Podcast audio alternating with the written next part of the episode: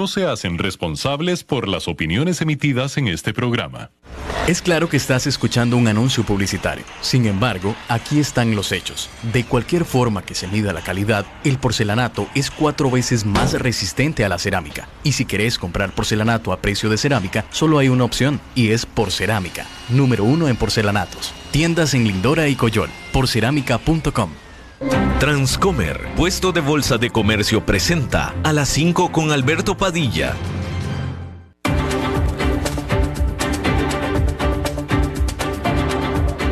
Inicia a las 5 con Alberto Padilla. Un programa diseñado con el objetivo de llevarte diariamente un tema de actualidad, acompañado siempre de reconocidos editorialistas, de lunes a viernes a las 5 de la tarde por CRC 89.1 Radio. A las 5 con Alberto Padilla. Hola, ¿qué tal? Saludos, bienvenidos a esta emisión de A las 5 con su servidor Alberto Padilla. Muchísimas gracias por estarnos acompañando. Gracias por estar ahí. Le mando cálidos saludos desde la señal y las instalaciones de CRC 89.1 Radio en San José, Costa Rica, desde donde estamos transmitiendo hasta el punto en el tiempo y en el espacio en el que usted nos está escuchando, porque estamos saliendo en diferentes vías simultáneamente, por ejemplo en Facebook Live, en la página de este programa, a las 5 con Alberto Padilla. Estamos disponibles en el canal de YouTube de este programa Estamos en podcast en las principales plataformas para ello, Spotify, Apple Podcast, Google Podcast y otras cinco importantes más. Aquí en Costa Rica este programa que sale en vivo en este momento a las 5 de la tarde se repite todos los días a las 10 de la noche aquí en CRC 89.1 Radio. En esta ocasión me acompaña al otro lado de los cristales, tratando de controlar los incontrolables, el señor David Guerrero y la producción general de este programa siempre poderosa desde Colombia a cargo del señor Mauricio Sandoval. Hoy, siendo viernes, es día del segmento de Oscar Gutiérrez de Transcomer para analizar la semana en los mercados y la economía. Eso será un poco más adelante en el programa. Eh, por supuesto que va a estar hablando Oscar de la última noticia sobre el mercado laboral de los Estados Unidos. Hay que decir que todo parece indicar que este finalmente, finalmente está enfriándose.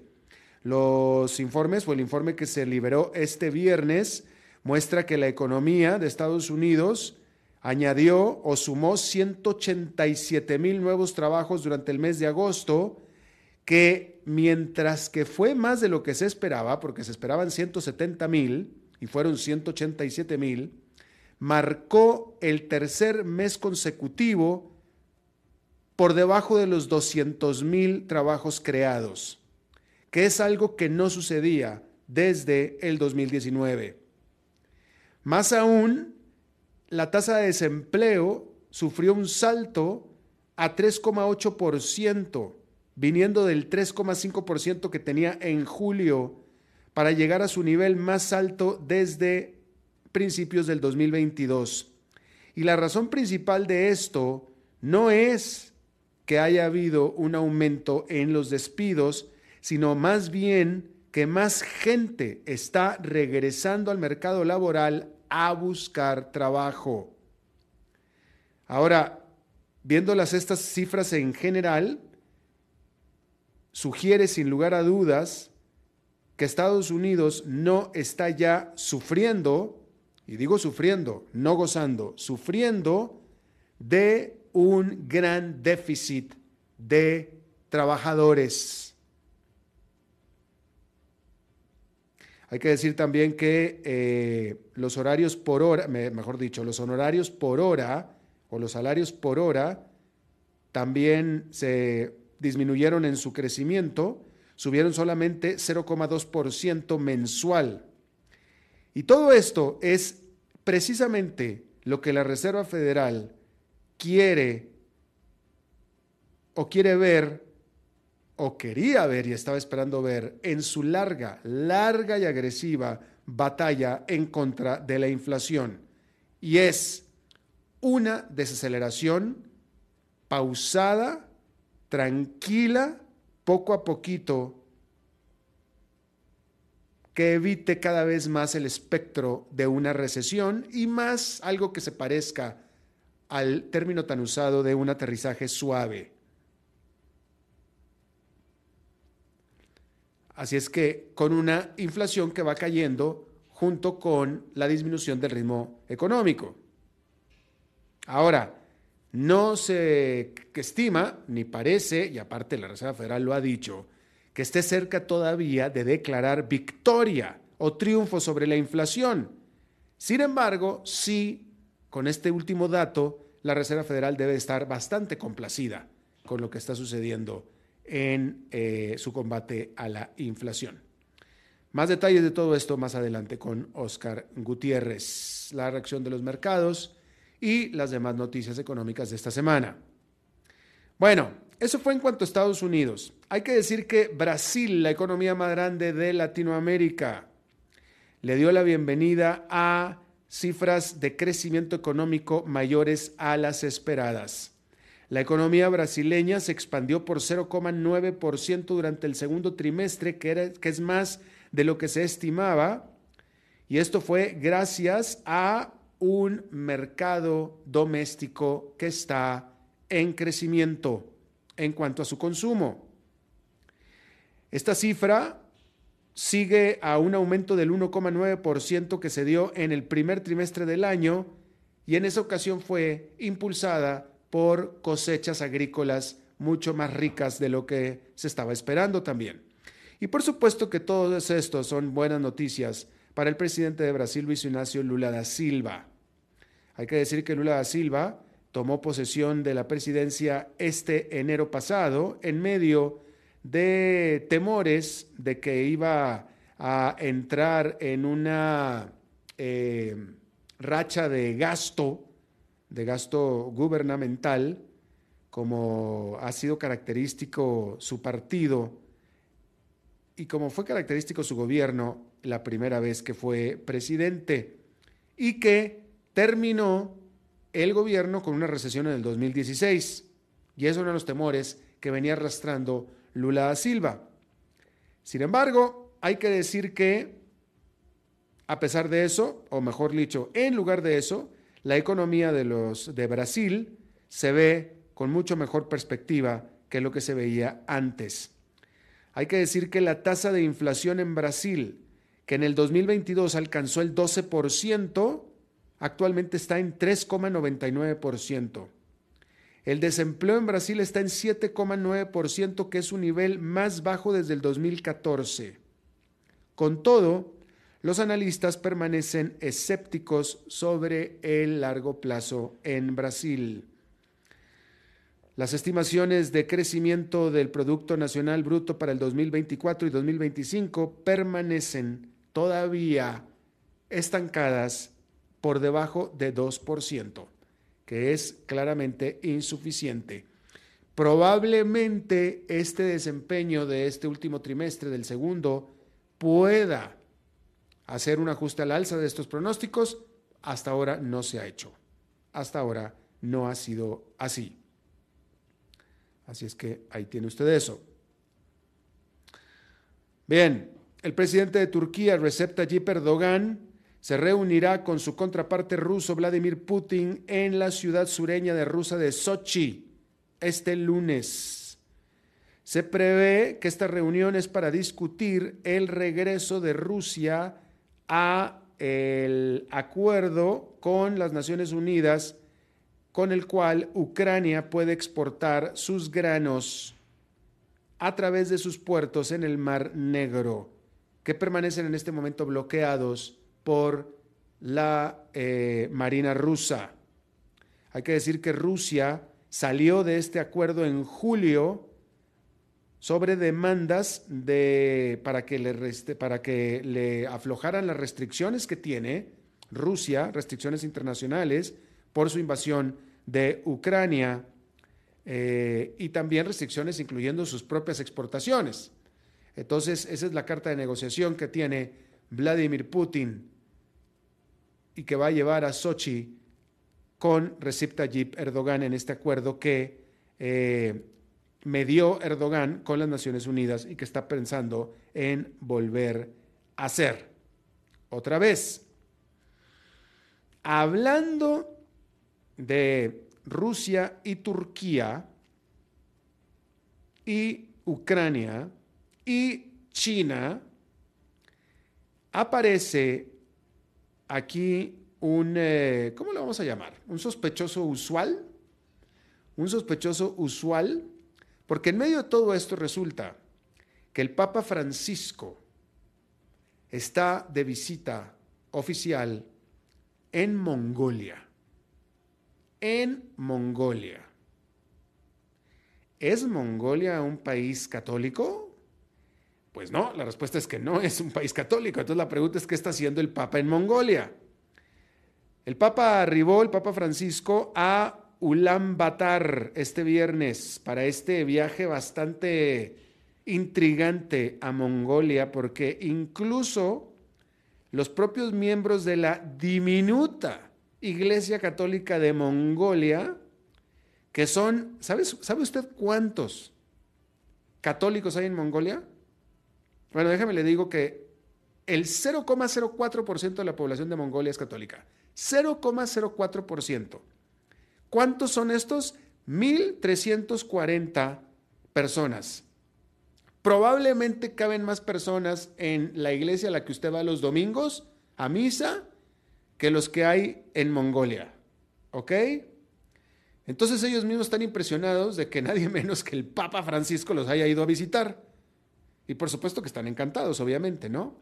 Ahora, la comentario oficial de esta visita del Vaticano es de que el Papa Francisco quiere mostrar que no hay esquina en el catolicismo del mundo que sea demasiado pequeña o remota como para no merecer una visita papal. Esa es la línea de relaciones públicas del Vaticano. Ajá, sí, cómo no, nadie se la traga.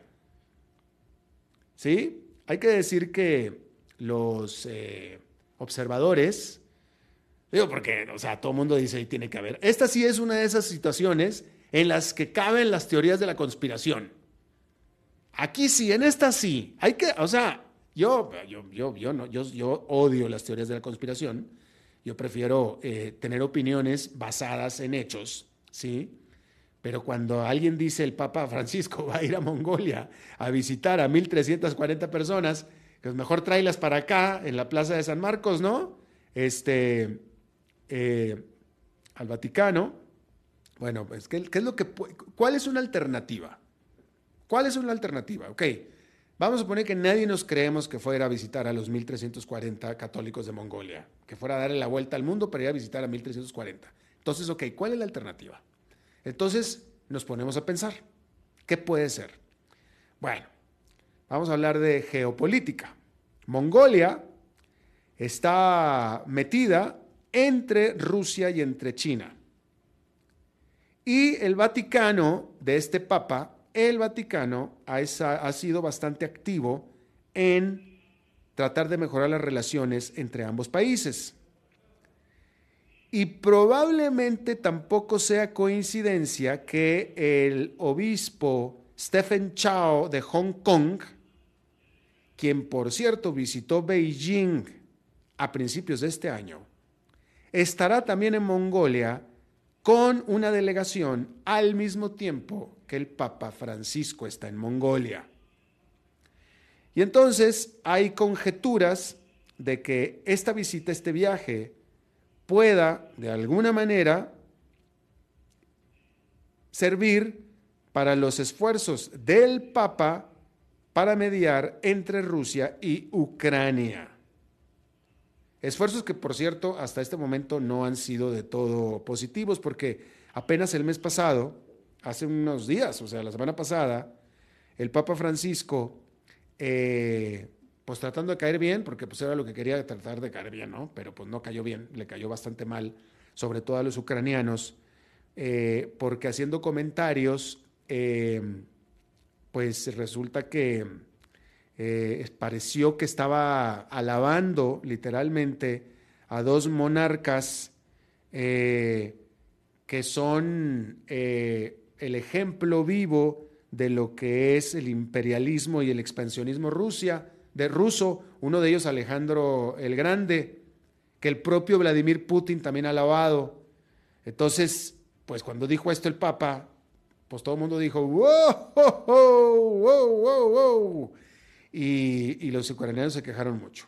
Pero pues bueno, ahí lo tiene usted. Eh, ahí tiene usted este, esta visita del Papa a Mongolia. Vamos a ver para qué, al final, para qué sucedió. Bien, en noticias bastante más eh, negativas que esto, hay que decir que en la República Democrática del Congo más de 40 personas fueron muertas cuando el ejército reprimió una protesta popular en contra de las tropas eh, de paz de las Naciones Unidas, de los cascos azules. Las Naciones Unidas ya hicieron un llamado para una investigación y advirtieron que el número de víctimas en realidad pueda ser mayor. La misión de los cascos azules es una de las más caras de las Naciones Unidas y ha sido criticada por no haber logrado el objetivo de proteger a los civiles de la violencia miliciana. Y ahora encima, esta presencia provocó esta protesta popular, la cual provocó 40 muertos a manos del ejército. Polonia cerró el centro de refugiados ucranianos más grande, diciendo que los números, es decir, la cantidad de ucranianos que está llegando ya o que están ahorita albergándose ahí, es muy diminuto, de acuerdo a un vocero de la provincia donde este refugio está localizado. En su punto máximo, que fue en primavera del 2022, este centro de refugio en Nadarsin, que es a las afueras de la capital de Varsovia, tuvo 9.000 refugiados. Hoy en día solamente tiene 300, nada más. Así es que los van a transferir a otros centros de refugio un poco más pequeños que este que lo van a cerrar. Así es que ahí lo tiene usted decir que en China el tifón Saola, hay que recordar que un tifón es un huracán, nada más que de aquel lado del mundo se le dice tifón, eh, iba hacia la costa sureste de China. Este tifón había estado registrando vientos con velocidades de 209 kilómetros por hora y se estaba esperando que entrara a tierra continental entre la noche del viernes y la madrugada del sábado. Alrededor de 800 mil personas fueron evacuadas de sus hogares. Por supuesto que cientos de vuelos fueron cancelados en la provincia de Guangdong, donde el gobierno emitió la advertencia más elevada sobre taifún, sobre un tifón. En Hong Kong las autoridades también emitieron la eh, advertencia de segundo nivel más alto sobre tormentas. Bueno, y hablando sobre desempeños económicos, la Gran Bretaña, que si fuera parte de la Unión Europea fuera la segunda economía más grande de la Unión Europea, pero no es parte de la Unión Europea, pero es la segunda economía más grande de Europa. La Gran Bretaña revisó sus datos de crecimiento económico y ahora se muestra que el tamaño de su economía al final de 2021 es en realidad más, más grande de lo que se había estimado originalmente. Eh, porque al final del último trimestre el crecimiento en la Gran Bretaña fue de 0,6% comparado con el mismo periodo del 2019, de acuerdo a la Oficina Británica de Estadísticas Nacionales. Originalmente se había dicho que la economía se había contraído por 1,2%. El crecimiento anual para todo el 2021 se revisó al alza en un punto porcentual, 1.1 puntos porcentuales completos, para un total de 8,7%. Ahí tiene usted ese dato. Ah, bueno, eh, si usted es seguidor de fútbol, si usted es seguidor de fútbol, probablemente usted sabe que eh, en el fútbol británico, ya que estamos hablando de la Gran Bretaña, este, eh, durante el verano es la ventana en el que los clubes europeos pueden, eh, la ventana de transferencias que se le llama, que es donde los clubes europeos pueden comprar y vender jugadores. Y pues cada vez esta temporada se está convirtiendo en eh, pues tanto más emocionante como también más triste dependiendo de quién llega y quién se va, ¿no? Hay que decir que los equipos de la Liga Premier eh, han eh, gastado un récord de 2.700 millones de dólares en nuevas estrellas para este año, rompiendo el récord que se estableció en el 2022 de acuerdo a Transfermarkt, que es un sitio de estadísticas de fútbol soccer. Y se estaban esperando mayores anuncios para este viernes cuando se cierra o es el último día para la ventana de transferencias de jugadores del sexo masculino. Sin embargo, en otras partes, el gasto no ha sido tan amplio. Clubes en Francia, en Alemania, en Italia y en España han gastado menos combinadamente este año que en el 2019, principalmente porque los ingresos han sido menores en general que los de la Premier League o la Liga Premier. Ahora, eh, hay que decir que entonces la Liga Premier tiene mucho más fondos que todos los otros países combinados, ¿sí? Pero tiene un nuevo, flamante, inesperado incómodo y ruidoso rival. Y usted ya sabe quién es ese rival, ¿no? Los sauditas, que vienen con grandes, grandes cantidades de dinero. Es el gran oponente ahora de la Liga Premier. Sobre todo porque los sauditas, ese no es dinero privado, ¿ah? Ese es dinero del Estado. La Liga Premier es dinero privado, este es dinero del Estado y es un Estado rico, rico, rico, rico, rico de petrodólares.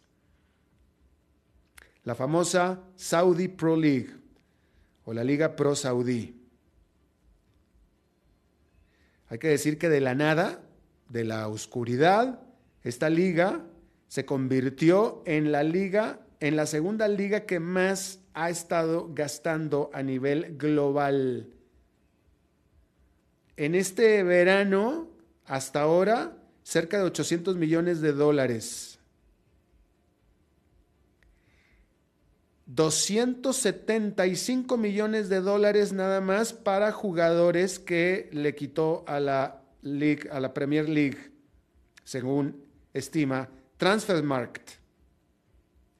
Y todavía no acaban, ¿eh?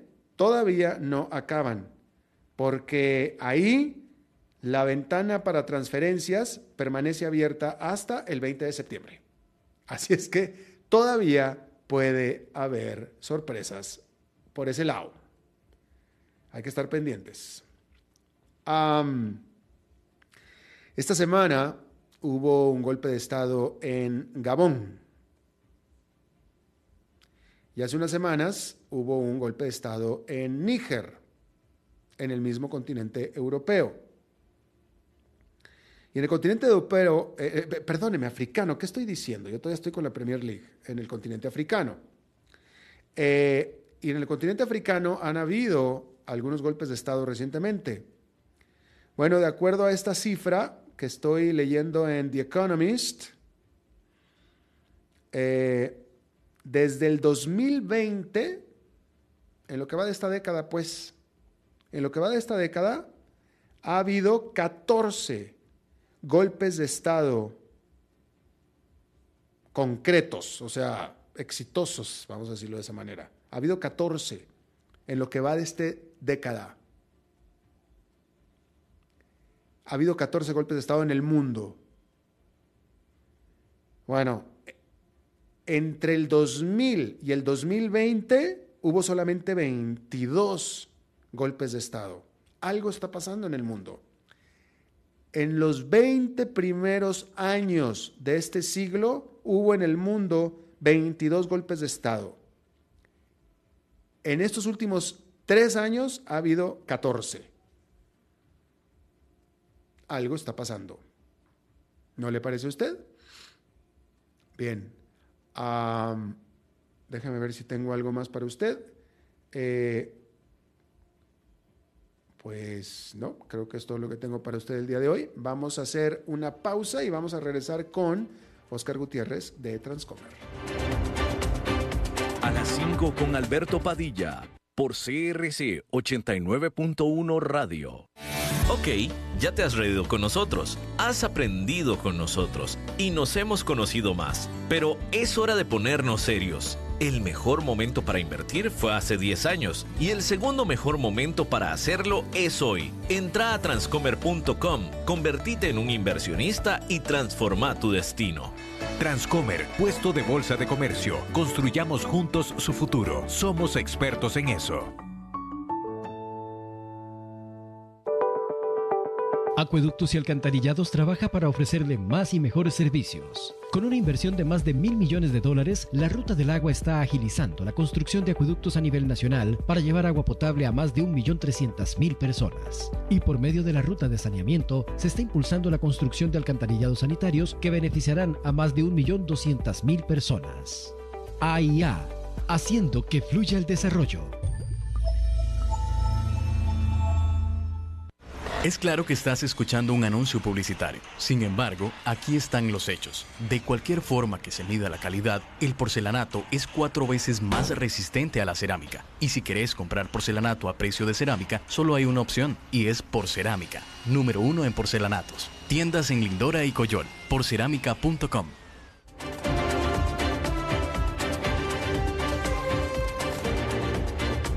Seguimos escuchando a las 5 con Alberto Padilla. Me preguntan aquí en Facebook, me pregunta Alejandro Cruz, don Alberto, ¿por qué se vino a vivir a Costa Rica? Siempre me lo pregunto. Eh, no sé, parece como que lo está lamentando, ¿no?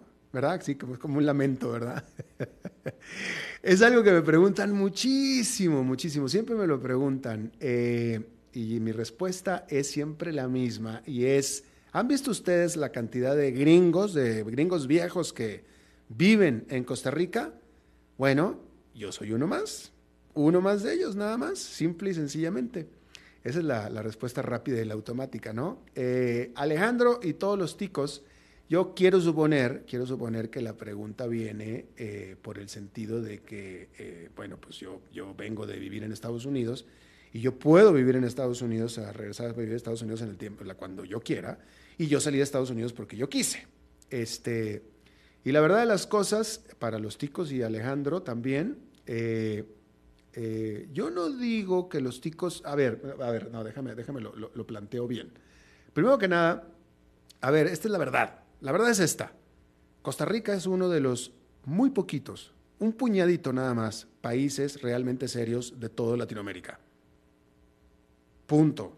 Y lo digo en serio. Y lo digo por eso, por eso estoy aquí. Yo estoy aquí porque yo elegí este país.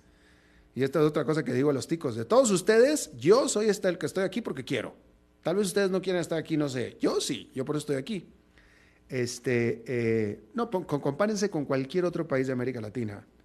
Y este es un país realmente de verdad en términos de instituciones democráticas y también en seguridad, que es algo que ha estado empezando a fallar pero que de ninguna manera se acerca en lo más mínimo a los niveles que hay en la gran mayoría de los demás países de eh, América Latina, ¿no? Yo, la decisión que yo tomé fue la de, ya, para mí mi ciclo en Estados Unidos había acabado, ya, eh, se había acabado en, eh, tanto personal como profesionalmente, y mi decisión fue venirme a vivir a Latinoamérica, y de ahí fue elegir qué país. Y había, había varios países a los que me interesaba eh, eh, venirme. Uno de ellos era Costa Rica, el otro Argentina. Eh, y elegí Costa Rica. y no me arrepiento en lo más mínimo. Se vive, es un país con muy buen nivel de vida, muy buen nivel de vida, se vive muy a gusto. El tico es buena gente, el tico es buena gente porque lo es. Y esto es bien importante, bien importante, el, tip, el tico, que creo que es uno de los países más felices del mundo, ¿que no? Creo que sale, pero no sé si sea uno de los países más felices del mundo. Lo que sí puedo decir, y es cierto, es que no es alguien enojado. En América Latina hay muchos eh, países en donde su gente está enojada. La gente está enojada, la gente habla mal de su país, la gente no quiere estar ahí, la gente está mal, de mal humor con su país, con su circunstancia. Y el tico no es así. El tico no es así. No, no, no, el tico está muy a gusto con su país como debiera. No necesariamente digo que sea el más patriota de todos, cosa que a mí no me importa, pero ciertamente es eh, uno de los ciudadanos que más a gusto está con su circunstancia en su país. Y eso, para mí como extranjero, tiene muchísimo valor, muchísimo valor, porque yo voy a otros países donde la gente está enojada, está enojada, está infeliz con su país. Y no es el tico, no es el caso del tico para nada, para nada. Y otro elemento que me gusta mucho es el clima. Eh, San José es una ciudad con cierto nivel de elevación, no es una ciudad muy caliente. Encima yo vivo en las montañas y es un clima espectacular y me hace mucho bien. Ahí está, listo. Creo que son más que suficientes razones. Si usted tuviera un país así para ir a vivir, ¿no se iría usted a vivir? Bueno, yo lo tuve y aquí estoy. Bien. Vamos a hablar de la semana en los mercados y en la economía con Oscar Gutiérrez de Transcomer. Mi querido Oscar, ¿cómo estás? Muy bien, Alberto. Un gusto estar en tu programa. Igual que dicha que te viniste a vivir a Costa Rica y tenemos esta oportunidad de tener este programa, entonces. Oye, y a conocer a gente, ticos como tú también, Oscar, mi querido. Bueno, muchas gracias. Mira, sí, el, el mercado el día de hoy estuvo relativamente con un movimiento marginal. El Dow Jones subió un 0,33%, el S&P 500 un 0,18 y el Nasdaq quedó prácticamente tablas, perdiendo un 0,02. De los sectores, eh, subieron ocho sectores y cayeron tres. El sector que más subió fue el de energía, subiendo un 2,42%, materiales un 0,74, igual que tecnología de información. Y los que perdieron fueron principalmente los de servicios públicos y los de bienes de consumo masivo que perdieron un 0,64.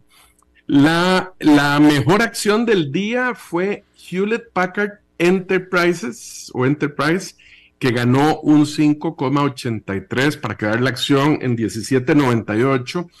Esto es diferente, bueno, esta, la acción que subió el, el, el ticker symbol, el símbolo que utiliza en bolsa es HPE, que no se confunda con HPQ en algún momento Hewlett Packard eh, se dividió en estas dos empresas eh, y Hewlett HPQ es realmente la que eh, bajo su bajo esa empresa es que se producen y venden las impresoras y los computadores personales. Realmente Hewlett Packard Enterprises está más en servidores de alto rendimiento, inteligencia artificial, servicios financieros, software especializado eh, en alto rendimiento, está más enfocado en, venderle al gobierno y a empresas. Eh, tiene servicios en la nube también. Es, una, una empresa de 60.200 empleados con una capitalización de mercado de 21.800 millones de dólares, ventas de 29.650 millones de dólares. Y bueno, lo que ha sucedido en realidad es, es una continuación de hace dos días que inició una subida y hoy, hoy termina subiendo 5.83 cuando reportó eh, utilidades mejores de las esperadas de 0.49 centavos por acción eh, versus 0.31 eh, que se esperaba. Entonces, bueno, ha sido, esa es la razón por la cual hoy sube como la mejor acción del S&P 500. La peor acción es más interesante porque permite analizar y profundizar un poquito más en, un tema actual de la industria. La, la, la que más perdió el día de hoy fue Warner Brothers Discovery, que perdió un 12,02% para quedar la acción en 11.56. Había incluso caído un 1% antes de abrir el día de hoy. Esta es una empresa de 37.500 empleados capital de mercado de 32 mil millones, ventas de 42 mil millones de dólares. Es una empresa eh, que lo que tiene son eh, estudios, eh, redes de televisión, productos directo al consumidor de streaming. Tiene marcas como HBO, HBO Max, CNN, Discovery Channel, Warner Brothers, que, que tiene tanto la, la parte de producción de películas como la parte de televisión. En realidad, hoy cayeron varias empresas similares a esta, además viendo aquí de las primeras cinco, déjame ver, eh, de las primeras seis, cuatro pertenecen al sector de servicios de comunicación, en donde están esta Warner Brothers, Paramount, eh, Fox, eh, este, bueno, igual no entre las cinco, pero también perdiendo Charter Communications, Disney, Comcast. Y ya les voy a explicar qué es lo que está pasando. Bueno, la segunda eh, que, que, perdió bastante fue Paramount, que perdió un 9.54 el valor de la acción para quedar en 13.65. Es una empresa de 24.500 empleados, capitalización de mercado 10 mil millones de dólares, venta de ventas de 30 mil millones de dólares. Tiene marcas como CBS, Telefe, Chilevisión, Nickelodeon, eh, CBS Sports. Eh, da los servicios de, de, streaming, venta programación eh, por, por internet, de Paramount Plus, de Showtime. Eh, otra que perdió bastante fue Fox. Eh, aquí hay algo, voy a hacer un, pequeño comercial, hay algo interesante que está pasando con Fox, porque Fox tiene, al igual que otras compañías, tiene acciones que circulan en bolsa que tienen eh, tickers diferentes porque unas tienen derecho a voto y otras no. Y típicamente las que tienen derecho a voto transan eh, un poquitito más arriba.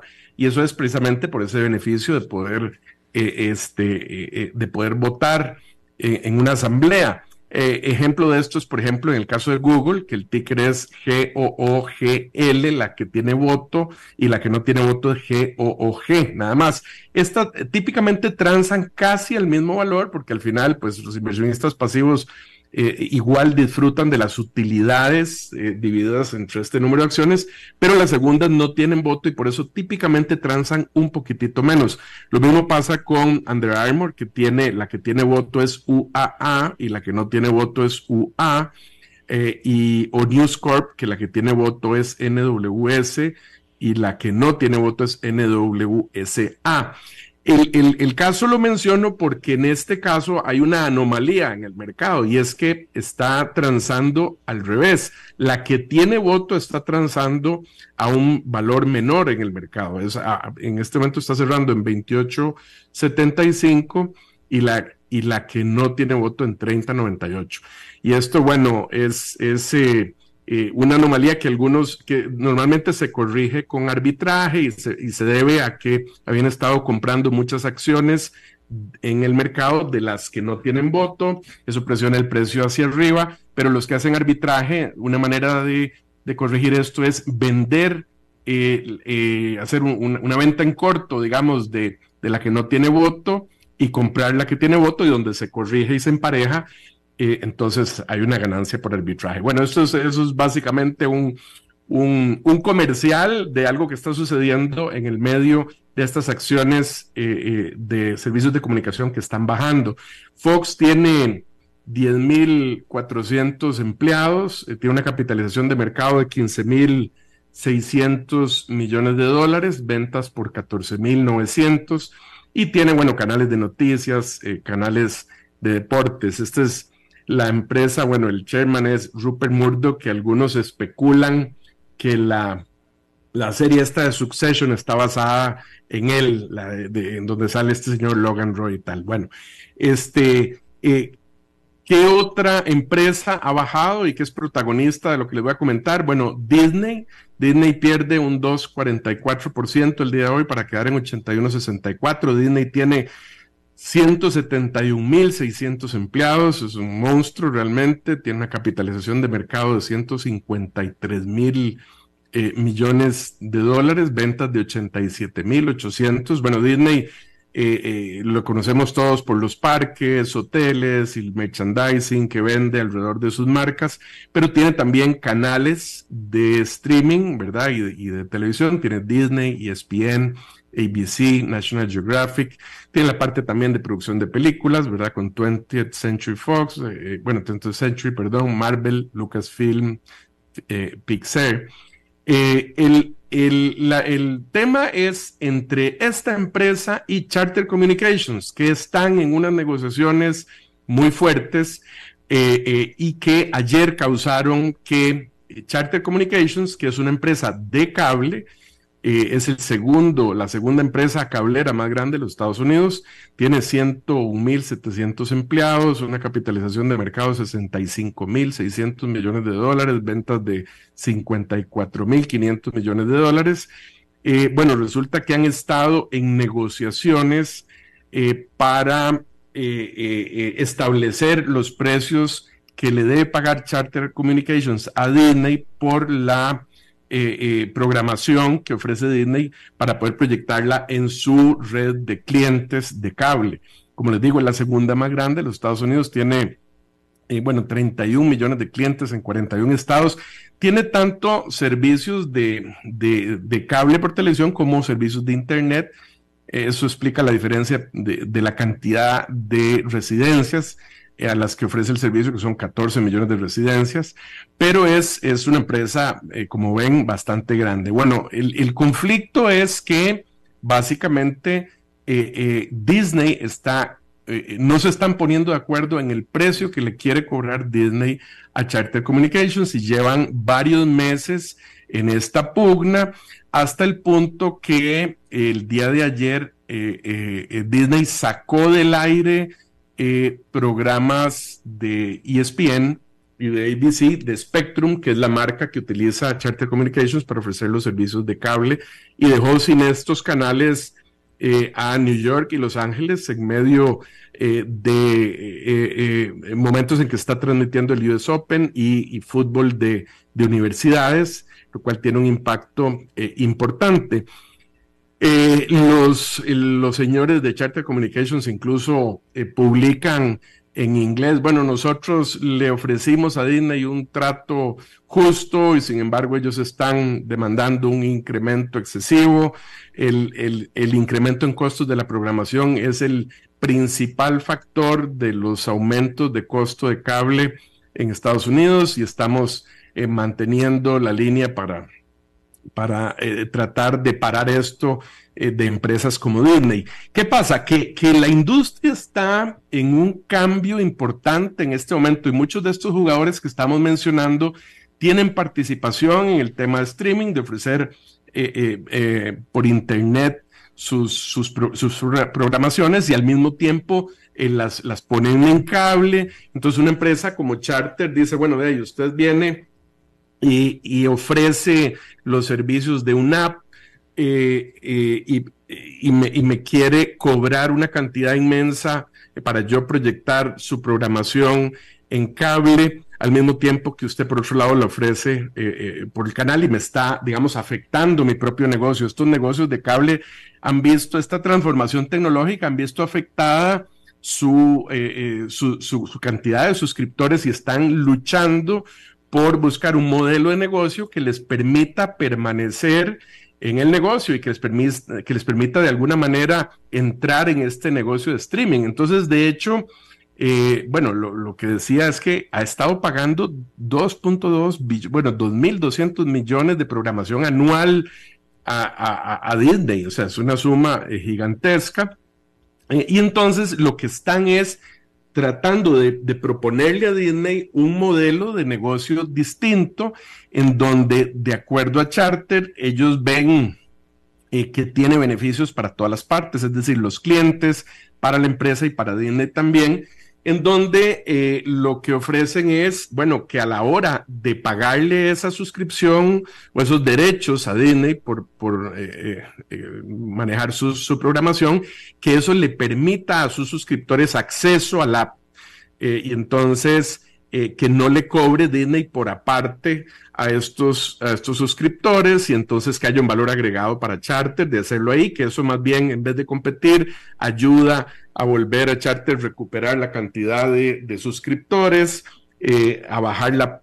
Porque lo que está haciendo Disney en el fondo es tratando de cobrar muy fuerte a las cableras y en el fondo utilizar eso para desarrollar su, su producto de, de estos servicios que son directos al consumidor. Entonces están en esta pelea estratégica al punto de que eh, Disney, bueno, en un movimiento ahí probablemente de negociación, eh, viene y quita eh, sus programas del aire de la cablera y obviamente eso afecta pues a los suscriptores de la cablera, pero arrastra a todas estas otras empresas que estamos mencionando porque eh, básicamente trae inseguridad al negocio en sí, ¿verdad? Es decir, porque de la misma manera que Disney participa Warner Brothers, Paramount Fox en este negocio y es eh, como inseguro ver exactamente qué es lo que va a resultar y cómo se está cambiando esta industria eh, eh, que, que, terminaría afectando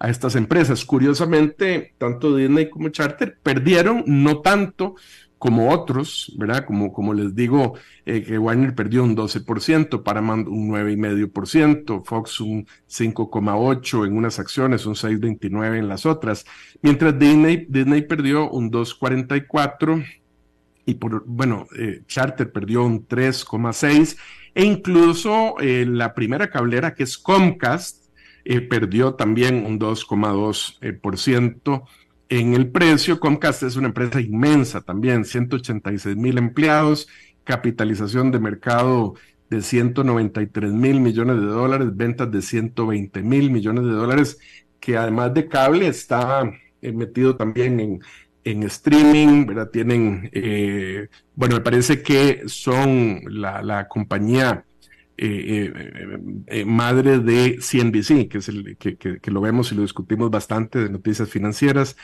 Este, tienen, bueno, Telemundo, Sky, Sky Sports, Peacock y otros. Tienen los parques Universal también. Entonces, como que esto está afectando toda la industria eh, y el medio lo que estás viendo, bueno, en qué va a parar este, este pleito. Esto es una parte interesante de lo que está ocurriendo el día de hoy y que logra o, provoca que Warner Brothers termine eh, siendo la empresa que más perdió el día de hoy. Y luego, bueno, en la semana, en la semana tenemos una ganancia de 2,5% en el S&P 500. Aquí subieron de los 11 sectores, subieron 9, siendo el de tecnología de información el que subió más, un 4,26%, energía un 3,95%, y el mayor perdedor fue el de servicios públicos, que perdió un 1,20%. Eh, y bueno, aunque en realidad el, mes terminó ayer, pero si lo analizamos desde un mes atrás, el, en el mes el S&P 500 ha perdido un 1.33.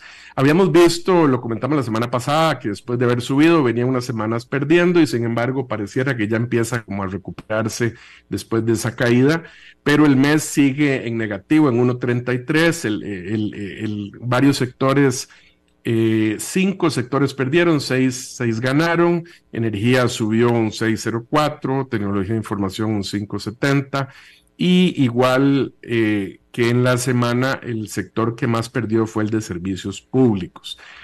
Eh, bueno, y como lo mencionabas hace un rato, pues sí, una noticia muy importante el día de hoy, que es el desempleo y cómo sube a 3,8 después de haber estado en 3,5. Ayer también había, había eh, habíamos tenido la noticia del reporte de inflación del, del PCE, el Personal Consumption Expenditures Index, ¿verdad? El, gasto de personales de consumo, que habíamos adelantado la semana anterior eh, que el señor Powell había hecho referencia a esto, aunque todavía no se había publicado. Sin embargo, él hablaba de que la inflación central subía a, 4.3, ahorita en el reporte se, se ratifica que fue 4.2.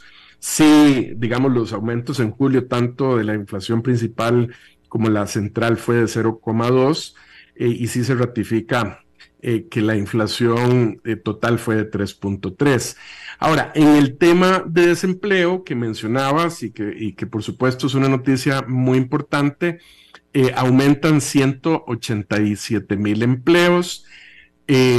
los desempleados subieron a 514 mil a 6,4 millones. Si quiero acotar algo importante aquí, Alberto, que es, que es interesante de analizar, que aumenta el desempleo, lo cual pareciera que sí va en la línea eh, de lograr el efecto que quiere la Reserva Federal en la economía, pero hay que analizarlo con un poquito más de detalle, o sea, sí va en esa línea, pero eh, también algo que no se comenta normalmente tanto es el índice de participación laboral.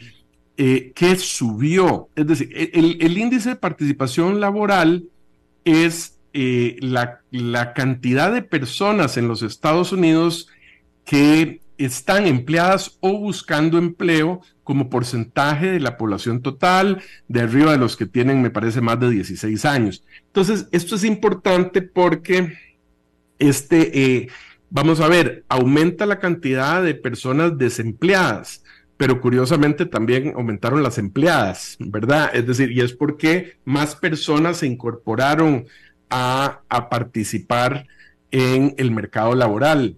Entonces, esto tiene, eh, tiene un efecto, es decir, eh, esos, esas, ese aumento de, de 62,6 a 62,8 de, de, como porcentaje de la, de la población que, que, participa en la fuerza laboral implica eh, 320 mil personas más que se toman en cuenta a la hora de, calcular el desempleo. Entonces uno podría, no se sabe con certeza, pero uno podría argumentar, bueno, se incorporan más personas e inicialmente están desempleadas, ¿verdad? Y entonces, eh, en parte, eso puede explicar parte de ese aumento en el desempleo. Entonces hay que analizarlo eh, bajo esa lupa. Sin embargo, sí eh, hay cifras importantes en cuanto a, por ejemplo, la cantidad de ofertas laborales que han que ha, venido, ha venido en disminución también, había tenido un pico en diciembre de 11, de 11 millones 234 mil y este mes cierra en,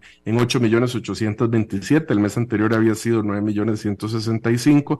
Entonces sí lo que se busca con las tasas más restrictivas, es decir, eh, eh, eh, enfriando el mercado laboral y bueno, por ese lado sí se ve que se está enfriando y, y, sí en efecto está subiendo de 3,5 a 3,8 el desempleo, pero sigue siendo un desempleo muy, muy bajo. Ahora, tuvo un efecto también en, en las apuestas. La semana pasada habíamos comentado que había subido la posibilidad de aumentar la tasa eh, eh, a una tasa entre 5.50 y 5.75 para el 20 de septiembre y ahora no. Ahora probablemente a raíz de esta misma noticia eh, vuelve otra vez a quedarse claramente para el 20 de septiembre en un 93% las apuestas dicen que se queda igual. el cambio lo hemos visto, perdón, en el de noviembre eh, en que era en noviembre que, habíamos visto que subía la probabilidad a, una tasa de 5.50, 5.75 y ahora en noviembre eh, las apuestas lo que dicen es que va a permanecer entre 5.25 y 5.50 en un 62,9% y solo un 34,8% está apostándole en este momento a que sube. Así que se moderó un poquito esto más. El mercado tal vez con esta subida del desempleo está diciendo, bueno, esto es una señal para la Reserva Federal de que eh, no es necesario subir más y, probablemente con contener la tasa en este nivel sea suficiente. Ese es el resumen de hoy, don Alberto. Bueno, ya veremos con todo eso. Eh, eh, un, tema que quería, tenemos dos minutos nada más, ¿no? Pero una nota que me pareció interesante que estaba leyendo esta mañana, hablando del desempeño de diversos sectores es el sector de los desarrolladores de casas en los Estados Unidos, los que construyen casas, porque está sucediendo un fenómeno, estaba leyendo esa nota, Oscar, está sucediendo un fenómeno de que con las tasas hipotecarias tan altas y con la mayoría de propietarios de casas que actualmente tienen con toda seguridad créditos hipotecarios a tasas mucho más bajas que las que están en este momento. Actualmente eh, las tasas están por arriba del 7% y la gran mayoría de los propietarios de casas tienen créditos hipotecarios por debajo del 4%. Entonces nadie quiere vender casa. Nadie quiere vender su casa con ese crédito que tiene y por tanto los que necesitan comprar una casa tienen que recurrir a casas nuevas. Y esto ha sido en beneficio de las desarrolladoras de casas cuyo acciones en sector o como sector han tenido un gran desempeño durante este año por esa circunstancia. Sí, eso es, eso es muy interesante. Y es que sin duda eh, eh, una de las eh, motivaciones de vender casa es comprarse una casa nueva.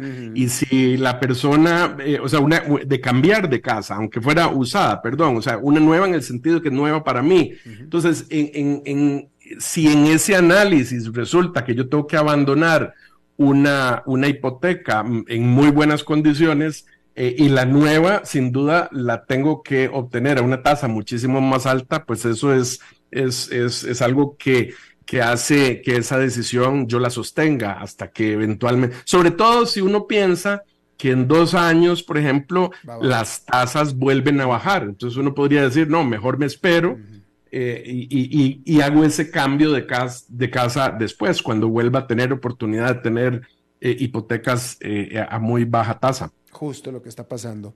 Bueno, pues Oscar Gutiérrez de Transcomer, te agradezco muchísimo, como siempre, este segmento y eh, nos vemos el próximo viernes. Bueno, Alberto, un gusto como siempre estar aquí y nos vemos. Gracias, hasta luego. Fue Oscar Gutiérrez de Transcomer en este segmento patrocinado precisamente por Transcomer. Y eso es todo lo que tenemos por esta emisión de A las 5 con su servidor Alberto Padilla. Muchísimas gracias por habernos acompañado. Espero que tenga un muy buen fin de semana y nosotros nos reencontramos en la próxima. Que la pase muy bien. A las 5 con Alberto Padilla fue traído a ustedes por Transcomer, puesto de bolsa de comercio. Construyamos juntos su futuro. Somos expertos en eso.